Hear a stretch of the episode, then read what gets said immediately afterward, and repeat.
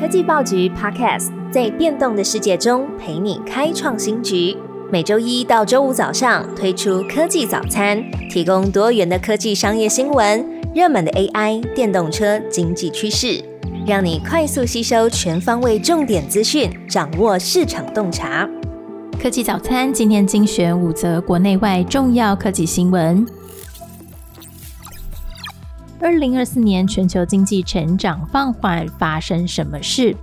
路透社会诊高盛、摩根士丹利等大型银行与资产管理机构对经济成长的预期指出，二零二四年全球经济将会放缓。世界经济论坛根据路透社的调查指出，二零二四年全球经济的成长可能会从二零二三年的二点九 percent 放缓到二点六 percent。详细来看原因，地缘政治战争造成大宗商品价格、粮食与能源价格上涨，进而带来了高通膨。为了抑制通膨，美国联准会启动升息，带来了高利率。再加上中美两大经济体的成长放缓，以及国家政治，例如美国大选等，都是影响经济不确定性的因素。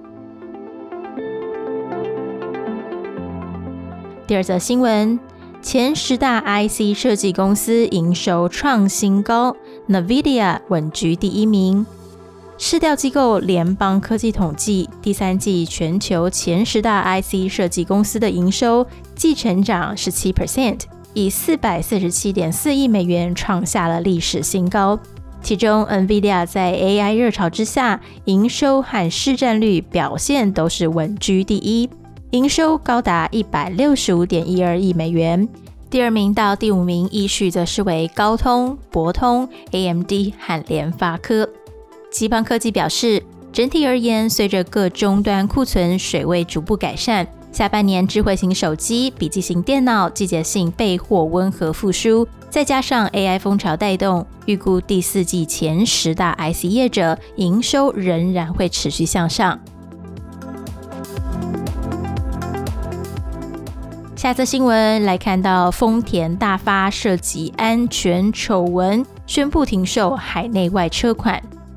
日本丰田汽车子公司大发工业被爆出六十四款车款和三种引擎的汽车冲撞测试资料造假，陷入了安全丑闻。根据路透社的报道，影响范围涵盖大发代工的 Mazda、Subaru 在日本销售车款，以及丰田大发海外销售车款。丰田目前已经宣布暂停贩售大发海内外所有车款。工商时报的报道，丰田旗下 Town S 以及 Yaris Cross 在台湾热销，未由大发工业设计也引发了疑虑。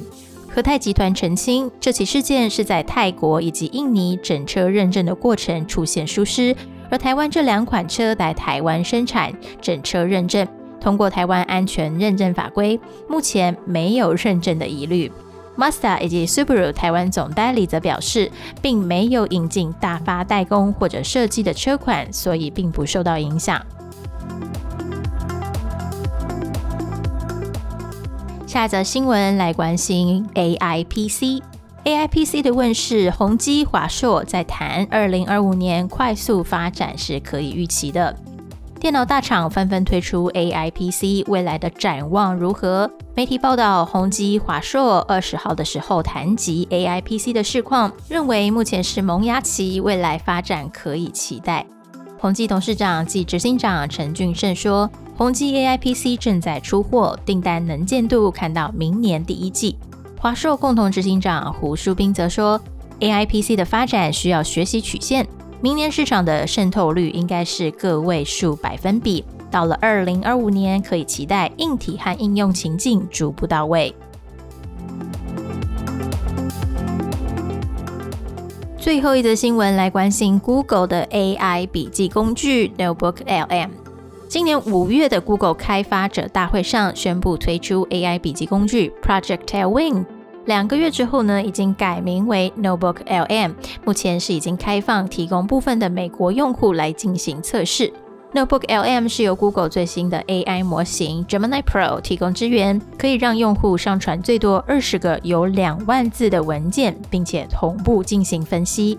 用户上传文件之后，只要向 AI 提问，它就会根据文件的内容来回答问题。举例来说，一名正在准备考试的学生，可以将多篇阅读资料上传到 Notebook LM，再请 AI 根据内容为他提供模拟的考题。或是你也可以自己上传自己的笔记，并请 AI 将它们转换成重点大纲、布洛格文章，或者是商业计划等等不同的形式。Google 宣布已经正式开放给美国所有十八岁以上的用户使用，但是台湾的用户可能还要再等等了。